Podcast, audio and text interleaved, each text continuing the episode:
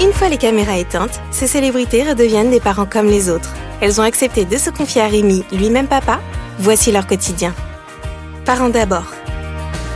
Bonjour à tous, nouvelle saison de ce programme que vous êtes de plus en plus nombreux à écouter. J'ai la chance d'avoir aujourd'hui à mes côtés un animateur très populaire, un couteau suisse, hein, aussi bien capable d'animer des grands divertissements sur TF1 que des tranches d'infos beaucoup plus sérieuses sur LCI. Il s'agit... Encore que. Encore que, dit-il, il s'agit, vous l'avez reconnu à sa voix, de Christophe Beaugrand. Bonjour Christophe. Bonjour, merci. Euh, bonjour Rémi, ça va bien? Ben, Ça va très bien et c'est moi surtout qui vous remercie d'avoir accepté d'être le parrain de cette euh, deuxième saison. Vous Ah, allez, Je suis honoré. vous allez, euh, c'est le principe de ce podcast, nous plonger dans votre quotidien de euh, papa avec votre mari Guilain. Vous avez un enfant. Première question toute simple. Est-ce que vous pouvez nous le présenter, nous le décrire? Comment s'appelle-t-il? Quel âge a-t-il? Et physiquement, à quoi ressemble-t-il? Alors, à quoi ressemble-t-il? C'est un mystère. Euh, C'est vrai que je publie des photos de lui de temps en temps sur les réseaux sociaux, mais je masque son visage avec un, un petit smiley euh, pour respecter aussi sa, euh, on va dire, sa, euh, voilà, son intimité, euh, puisque lui, n'a pas demandé à être, euh, à être une personnalité publique, en tout cas. Euh, donc, il s'appelle Valentin. Il a maintenant euh, 10 mois. Euh, Il Mhm. va euh, avoir euh, son, enfin voilà, fêtais son premier anniversaire euh, le 9 novembre. Il est Mhm. né le 9 novembre 2019. Euh, donc là, on est, on est à la rentrée. Il, il va bientôt euh, fêter ses 10 mois et, euh, et c'est un petit garçon absolument épatant, formidable, qui nous a amené euh, euh, beaucoup de joie et, et de bonheur dans notre quotidien. On était déjà très bien, très heureux avec euh, avec mon mari Ghislain et là, j'avoue que euh, ça nous a apporté euh, un petit supplément d'âme. euh, et je pense que tous les parents qui nous écoutent savent ce que c'est, savent, euh, ce qui a, enfin ce que ça représente de fonder une famille. Euh, donc voilà, c'est un, un, un petit bonhomme qui est très très en forme, qui veut absolument marcher, qui est plutôt euh, assez vif, Plutôt en, moteur. en avance, ouais, très moteur, Mm. mais il parle aussi beaucoup. Enfin, Mm. il parle. Et il fait beaucoup de bruit. En tout cas, il fait, il fait beaucoup comme ça. Enfin, c'est un bébé en même temps, c'est normal, mais je comprends pas encore toujours tout très bien. Euh, non, mais c'est ce qui est impressionnant, c'est de voir à quel point, euh, dès le plus jeune âge, euh, un bébé a sa petite personnalité. C'est une petite personne de, depuis le début, en fait.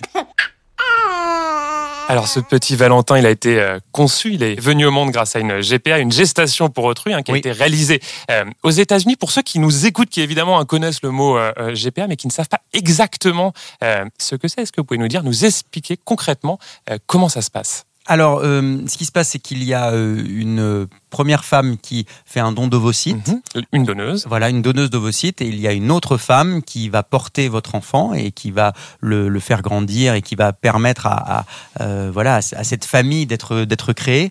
Et euh, nous, on a tenu évidemment à, à garder un contact avec ces deux femmes euh, qu'on qu'on connaît. Je sais que dans les trois quarts des cas, les donneuses d'ovocytes restent anonymes. Donc Euh, vous avez pu choisir mais, et rencontrer la donneuse de On, a demandé à, à pouvoir garder le contact avec elle euh, et on, a fait notre choix aussi par rapport à ça. C'était important euh, d'avoir quelqu'un euh, de, de, de, de rencontrer quelqu'un qui puisse mener à bien ce projet avec nous et qui accepte de, de garder un contact pour qui ce, n'est pas euh, juste un don anonyme Mhm. euh, parce que c'est une histoire de famille aussi et que c'est très important pour euh, mon fils un peu plus tard qu'il puisse connaître ses racines Et rencontrer cette euh, personne? potentiellement renco- rencontrer s'il le souhaite et, et si elle, elle le souhaite. Mais en tout cas, ce qui est sûr, c'est que on garde le contact avec elle. On a euh, son, son adresse, on a son adresse, on a son adresse mail, on s'envoie des messages régulièrement. Question très très directe, hein, Christophe, vous n'êtes surtout pas obligé de répondre. Est-ce que vous savez qui de vous deux dans le couple est le père euh, biologique? Et si oui, est-ce que vous acceptez d'en parler publiquement ou non, vous considérez que ça ne regarde Alors, que vous, euh, Valentin et Guilain Oui, nous le savons, mais après, ça fait partie de notre, notre De histoire. histoire. familiale. Euh, mais de toute façon, j'ai envie de dire, quand on a un projet parental comme celui-là, savoir quel est le père biologique des deux n'est pas si important. Mm. C'est l'autre, l'autre parent entre guillemets est, est aussi légitime. Mm. Donc, c'est vraiment une histoire de, une histoire de famille et une histoire de, de couple qui veut fonder une famille. Euh, donc, au bout du compte, les, euh, la, la génétique, euh, la Mm. biologie, ça n'est pas si important. Et d'ailleurs, si jamais, pour, pour vous dire à, à quel point, c'est-à-dire que si jamais l'adoption avait été possible et plus accessible pour les couples homosexuels, moi j'aurais été ravi de pouvoir adopter. Et ça vous heurte quand on vous demande justement quel père biologique? Non, ça me heurte pas, je peux comprendre cette curiosité, mais pour moi, au final, c'est une question qui n'a pas vraiment de sens en, en- en réalité. Géniteur et, et- et parent, c'est vraiment pas la même chose. Le père. Euh, qu'il soit ou pas le géniteur, c'est celui qui va euh, s'occuper de bébé quand il se réveille la nuit, c'est celui qui va lui changer ses couches, Mm. c'est celui qui va le faire rire, qui va jouer avec, qui va lui préparer euh, ses, ses petites purées euh, pour lui donner à manger, c'est celui qui va l'éduquer, qui va jouer avec lui, qui va qui va sécher ses larmes. C'est ça un parent. Mm. C'est ça, Et- un papa au quotidien. Exactement. Et le, le lien génétique, il n'est pas si important que ça. Ce qui est important, c'est le lien d'amour qu'on crée avec, avec son enfant. Alors cette GPA hein, dont on parle, ça a été un processus, euh, je crois, extrêmement laborieux, parcours semé Oui, d'embûches, hein, comme toujours, ouais, qui a duré, je crois, deux longues années. Quelles ont été les principales difficultés euh, que vous avez rencontrées, Christophe? Et encore, on a de la chance. Nous, ça a été assez rapide Mm. parce qu'on a la Deux chance ans, hein, que- ça. Ouais, deux ans à peu près à partir du moment où on a pris les premiers contacts. Donc, ça, par rapport à d'autres cas, j'ai d'autres amis pour qui ça a duré trois ans. euh, on a eu la chance que tout fonctionne du premier coup, on va dire assez facilement. En tout cas, ce qui est sûr, c'est que quand je lis sur Internet parfois euh, des critiques, on m'en a peu envoyé de, de ce, cet acabit, mais ça existe, en disant ah vous êtes allé acheter un enfant comme un objet, etc. Ça n'a tellement rien à voir. La démarche est tellement longue, tellement complexe. On, on vous on vous interroge sans arrêt sur votre vo- volonté de parentalité, sur votre capacité à affronter euh, tous ces obstacles, à réussir à, à dépasser les échecs, parce qu'il peut y avoir des échecs. euh, que finalement, c'est vraiment pas. on ne devient pas vraiment, on ne devient vraiment pas parent par hasard quand on, on fait ce type de démarche-là. Mm. C'est-à-dire que son, son enfant, on l'a voulu, on a voulu fonder cette famille, et, et, euh, vraiment, on est quand des gens parlent d'abandon, par exemple, en disant il a été abandonné par sa mère, ça n'a rien à voir. C'est au contraire un enfant qui a été encore plus voulu que les autres, qui a été tellement désiré, y compris par les femmes qui nous ont Hmm. aidés euh, à, à réaliser ce projet-là. Parce cette qu'en aucun cas, il y a un abandon, c'est à l'inverse un don. Un don d'ovocyte d'un côté et le don de soi pendant Mm. euh, neuf mois Mm. euh, pour s'occuper de notre enfant et, et, et lui permettre d'arriver, de, de, de venir au monde. Mm. Voilà, donc il y a, il y a quelque chose de l'ordre du don et c'est pour ça qu'on a gardé un contact exceptionnel avec, avec cette femme Whitney qui a porté notre bébé, euh, qui et ils se sont devenus des amis avec son mari Jacob et avec leurs trois enfants. On s'envoie des messages régulièrement. Euh, ce matin encore, elle m'a envoyé des, des photos. Ils ont passé le, le week-end euh, dans un lac pas très loin de chez eux. On s'envoie des photos euh, de Valentin. Enfin, c'est Mm. c'est devenu comme des, un peu des cousins éloignés. Mm, de la famille. Ouais, complètement. C'est évidemment très cher, hein, malheureusement pas accessible à tous les couples. Non. Com- Combien ça coûte en, en moyenne, pas, pas vous hein, précisément, mais en moyenne, euh, ce, ce type de... Alors, euh, euh, ce- je- ce je, vais type vous de donner, je vais vous donner effectivement une, une fourchette de prix qui va sembler gigantesque pour euh, les, les gens qui nous écoutent. Donc, je suis vraiment conscient, et c'est pour ça que, Que je vous voulais, êtes un je voulais privilégié. faire cette petite introduction d'abord, parce que je suis vraiment conscient d'avoir cette chance-là, de pouvoir être privilégié. Après, je connais des gens qui euh, euh, pas forcément les mêmes moyens financiers, qui ont fait des prêts familiaux, ou des Mhm. gens qui ont euh, vendu leur appartement même et qui sont retournés en location pour pouvoir mener à bien ce projet. Il faut compter entre euh, 120 et 150 000 dollars, donc Mhm. ça fait entre 100 et 140 000 euros à peu près. Alors j'aimerais qu'on revienne quelques instants sur l'annonce de cet euh, Oui. heureux événement. Alors ça s'est fait dans les colonnes de nos confrères de Gala, hein, dans un Ouais. très joli papier, euh, un très bel article hein, paru en novembre dernier. Pourquoi avoir décidé d'en parler publiquement? Était-ce par peur qu'on vous vole votre histoire? Était-ce pour euh, libérer la, la parole? Racontez-nous. Alors, j'avais pas vraiment peur qu'on nous vole notre histoire entre guillemets parce que je pense qu'aucun paparazzi serait venu nous, nous poursuivre parce que Mhm. déjà on n'a pas le droit de photographier des enfants, etc. Donc je pense que ça aurait été compliqué puis ça aurait peut-être été mal perçu. Euh, non, en revanche. euh, il était de notoriété publique, euh, au moins dans le milieu, qu'on avait un projet parental et que ça se serait su au bout d'un moment, et puis qu'on en aurait peut-être parlé nous aussi. Et effectivement, on avait envie de raconter cette histoire euh, pour, euh, euh, pour euh, contribuer à faire évoluer les mentalités. On l'avait déjà fait avec notre mariage euh, avec euh, Ghislain, euh, parce que pour moi c'était très important de montrer que bah voilà on est un couple comme un autre et qu'un mariage homosexuel finalement ça ressemble beaucoup à un mariage hétérosexuel bon sauf que il se trouve que euh, il y a dans un cas ou dans l'autre ou pas de robe ou, euh, ou ou pas de costume euh, ou éventuellement il peut y avoir un costume d'ailleurs ou une robe d'ailleurs Tout est possible. tout est possible, d'ailleurs, vous avez raison. Nous, on était plus classique, on a fait costume, costume, mais non, non, mais c'était important. Je pense que les jeunes, notamment, ont besoin de d'images pour pouvoir se, se projeter, pouvoir de s'identifier. de figures publiques qui prennent la Exactement. parole. Euh, ce qui m'a le plus touché, c'est toutes les réactions très positives que j'ai reçues, et notamment de, euh, de mamans, de mères de famille. Il n'y a pas que des, des, des homos qui, qui étaient heureux de voir cet exemple-là, mais il y avait aussi tout un tas de mères de famille qui me regardaient à la télévision habituellement, qui étaient peut-être pas euh, très au fait de tout ça et qui me disent Ah, bah, vous me montrez un exemple, ça me fait plaisir. Il y a même des mamans qui nous ont écrit euh, euh, Ah, bah, j'ai appris que mon, mon garçon était homosexuel, j'imaginais que j'allais jamais être grand-mère. Quand je vous vois, bah, Tout est ça me fait plaisir, je me dis que c'est possible. Donc, euh, non, j'ai eu beaucoup de quelques attaques, mais très peu nombreuses et surtout euh, 99% de témoignages euh, très Mmh. émouvants Alors, est, très joli. Peut-être un mot effectivement hein, sur euh, ces jolies réactions, mais aussi, vous le dites, hein, quelques messages de haine, de remise en question, Oui. de la légitimité. hein, C'était ça de, la- euh, de cette démarche, de cette démarche de GPA. Mais pas beaucoup, Alors, franchement. Comment vous les vivez ces attaques à ce moment précis Quand on est jeune papa, on dort pas beaucoup, on est forcément à fleur de peau, on a envie de montrer son bonheur. Comment, comment, non, mais on, en- on en parlera dans quelques instants du sommeil.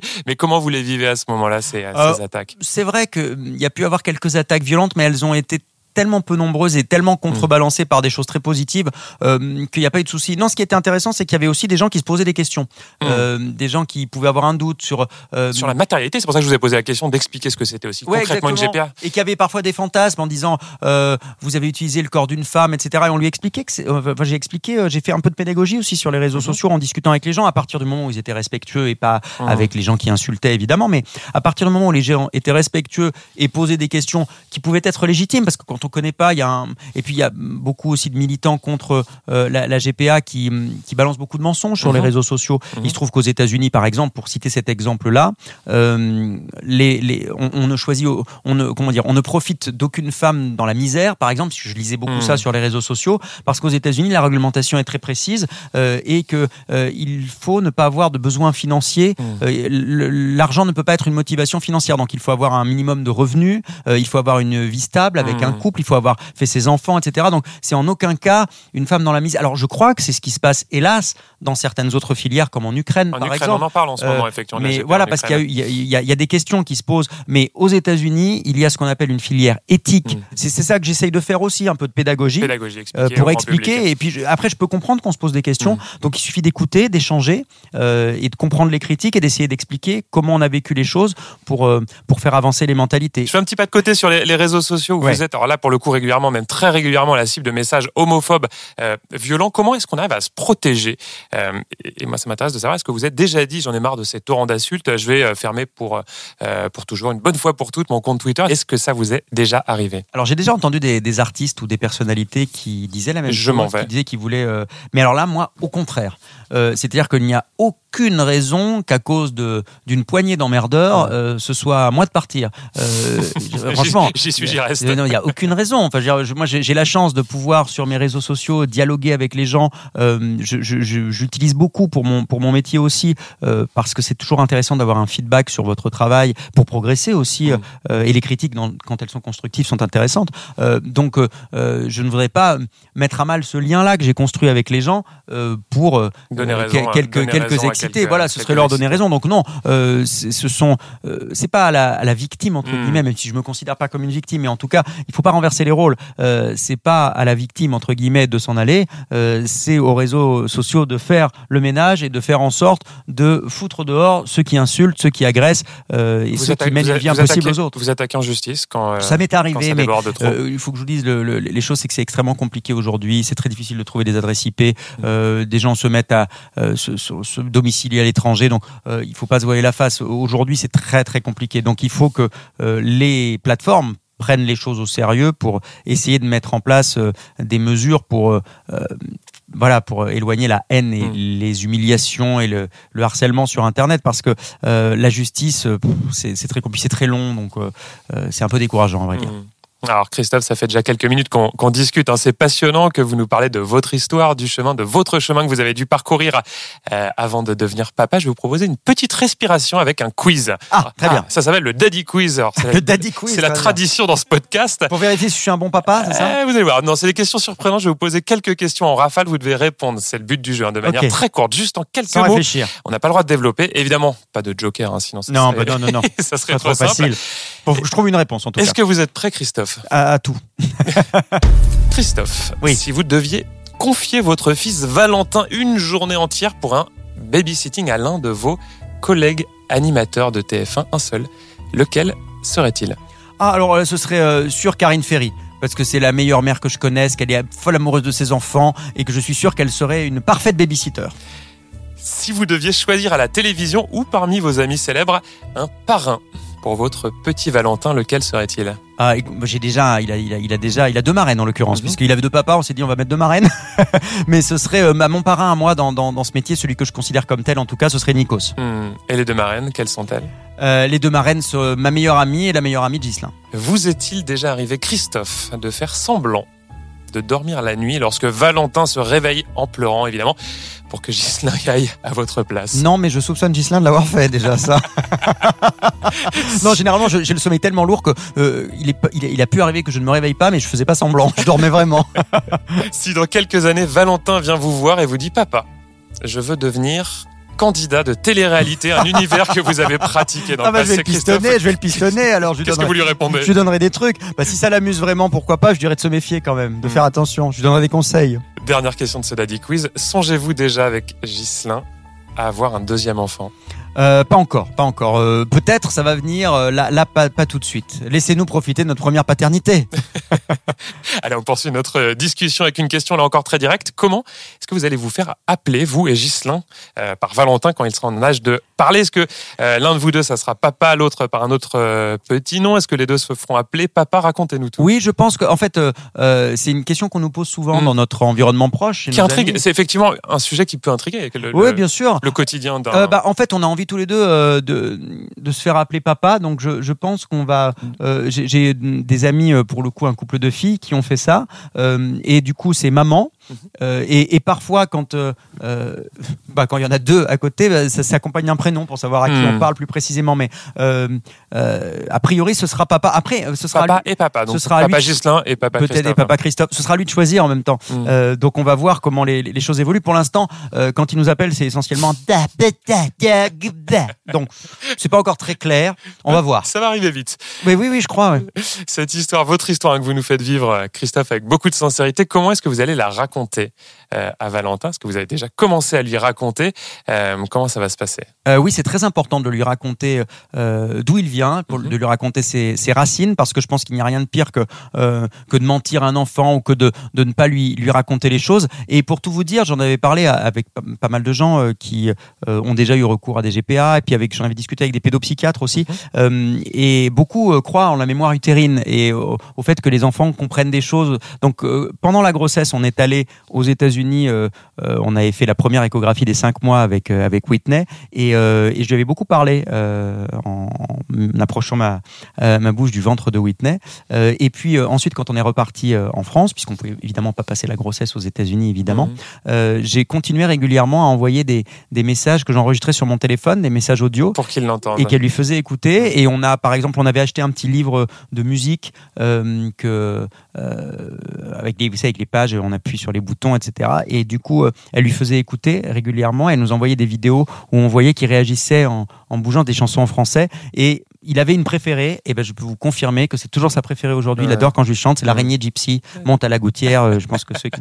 Tiens, voilà la pluie, Gypsy tombe par terre. Ah, il, il adore. Euh, et alors je sais pas ça si, lui rappelle. si ça lui rappelle mm. effectivement quand, quand, quand il était dans le ventre de Witness, c'est possible. En tout cas, on a toujours tout raconté, même nouveau-né. Euh, je lui ai raconté, on lui a raconté pour le coup très simplement. On lui disait voilà, euh, on, est deux papas, on était deux papas, on était parents, mmh. euh, on avait très envie de faire un bébé. et du coup, quand on explique les choses simplement à, des enfants, ils sont en mesure de comprendre. Il mmh. suffit de leur expliquer. Ils sont en mesure de comprendre, mais parfois les enfants sont cruels, on le sait, notamment dans les cours de récréation à l'école. Est-ce que vous avez peur, toute sincérité, que votre fils Valentin puisse un jour souffrir du regard des autres, se sentir différent Je mets évidemment le mot différent entre guillemets. Oui, je comprends. Parce qu'il a deux papas.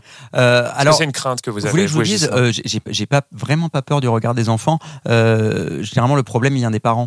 Euh, mais quand on élève son enfant correctement et qu'on apprend à son enfant la différence et la tolérance, je suis pas très inquiet. Peut-être il peut y avoir une une surprise au début, euh, une curiosité. Euh, euh, tous les gens sont pas opposés. Alors évidemment, si vous si vous tombez en classe avec des enfants dont les parents sont manifs pour tous, oui, ça va peut-être être un peu compliqué. Si jamais vous avez la chance de tomber sur des parents qui sont un peu ouverts, même s'ils connaissent pas trop l'homoparentalité, ben justement nous rencontrer permettra peut-être pour eux de faire tomber un certain nombre de clichés, de stéréotypes. Mm. donc c'est un travail qu'on doit faire. Et dans tous les exemples que j'ai dans mon entourage d'enfants nés de, de, GPA qui ont grandi maintenant, j'en connais, j'ai des amis qui ont euh, une fille qui a 18 ans, en l'occurrence, euh, ils nous disent tous, et c'est assez, marrant, euh, qu'à l'inverse, les enfants sont très fiers, défendent leurs parents. Et donc, du coup, ils n'en souffrent pas. Au contraire, ils ont l'impression d'être, euh, d'avoir quelque chose en plus, peut-être, à Mmh. défendre. Et généralement, euh, sont des enfants, en tout cas, euh, qui sont élevés dans sans doute une plus grande compréhension de l'autre, de la différence, de l'évolution de la société. euh, Mhm. Donc, ils sont généralement en, en phase avec, Hmm. avec, leur, avec la, la vie contemporaine, en tout Une cas. question très naïve. Est-ce que vous êtes déjà posé la question de la sexualité future de votre fils quand deux papas ont un petit garçon? Est-ce qu'il a plus de chance de risque mais Employons le mot chance. De qui est beaucoup- probabilité. De probabilité Comme ça, c'est neutre. de devenir homosexuel. C'est une vraie question hein, que, qui, qui Euh, Il y a des gens qui me posent cette question, c'est marrant, mais euh, tout- toutes les études qui ont été faites, parce qu'il y a des études, il y a du recul, notamment aux États-Unis, parce qu'il y a eu beaucoup de familles homoparentales. En France, il y a un, je crois pas qu'il y ait d'études en ce sens, je les connais pas en tout cas, il y en a peut-être, euh, montrent qu'il y a le même, le euh, même pourcentage. le même la pourcentage, proportion. euh, ni plus ni moins. Euh, donc, euh, donc finalement, il y a relativement peu de probabilités que, que Valentin soit homosexuel. Mais si jamais il l'était, eh bien nous l'accepterions tel qu'il est. Et s'il est hétéro, bah, qu'est-ce que C'est bien, ça, ça fera. C'est- c'est ça- la, to- ça- la tolérance dans tous les ça cas. fera une belle fille à la maison, ça changera.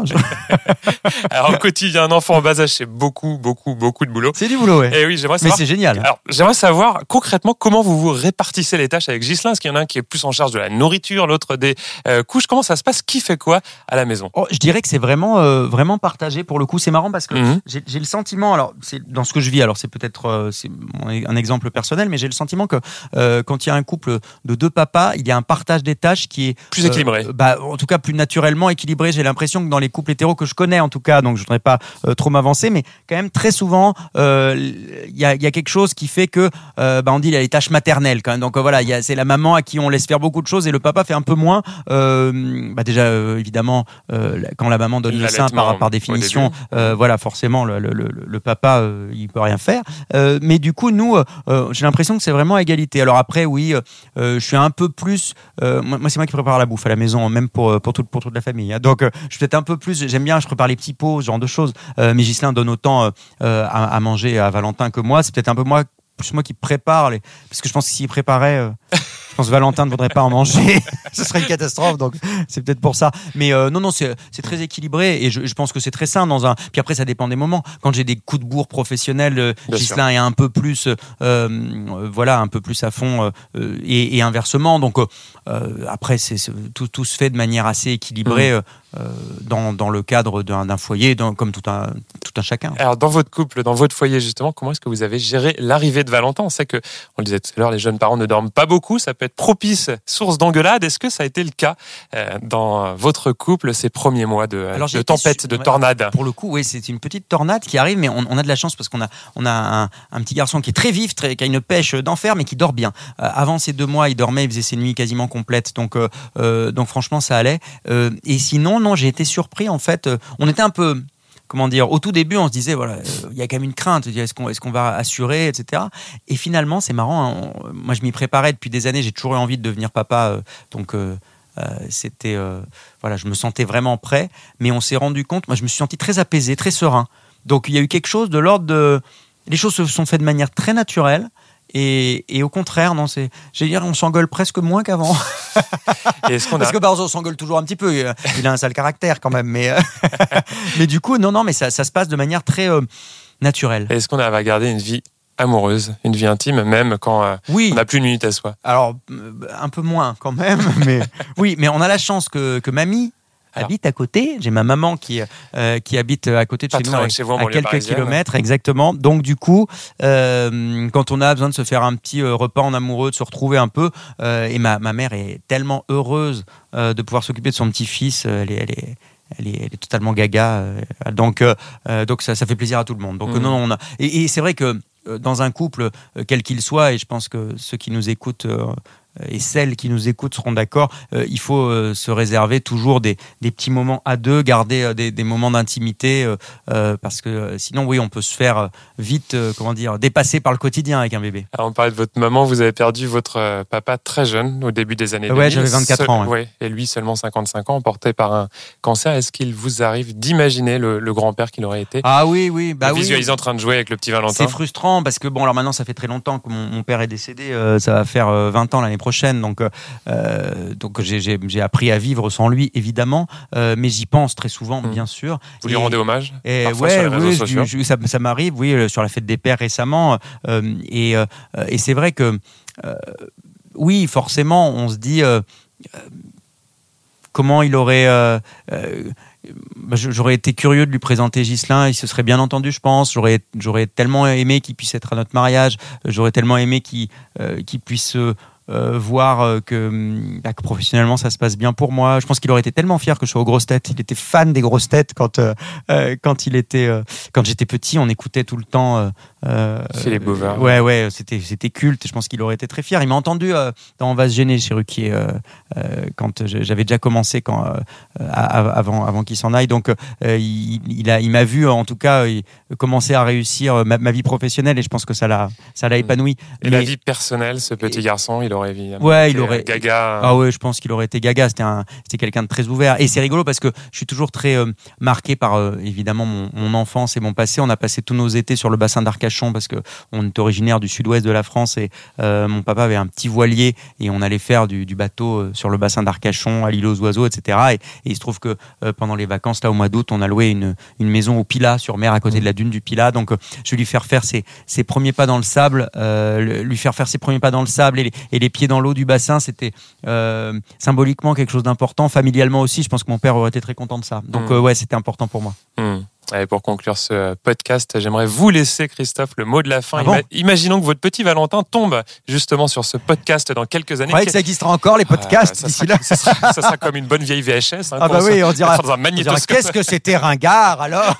Ah, Imaginons qu'il tombe quand même sur ce podcast. Quel message souhaiteriez-vous lui adresser à Valentin? Oh, alors euh, ça, je ne m'étais pas préparé. Je vais, y aller sans réfléchir.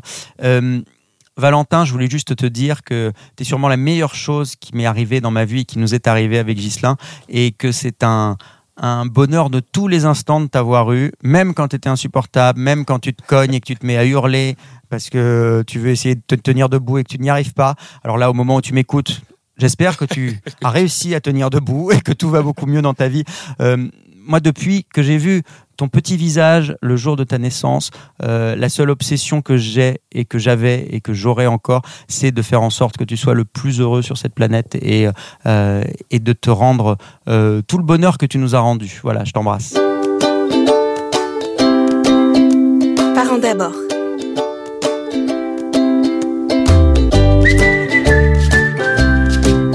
Je rappelle que vous pouvez retrouver ce podcast sur le site de Télé Loisirs, mais aussi sur les plateformes Deezer, Spotify, Pipa ou encore Apple Podcast.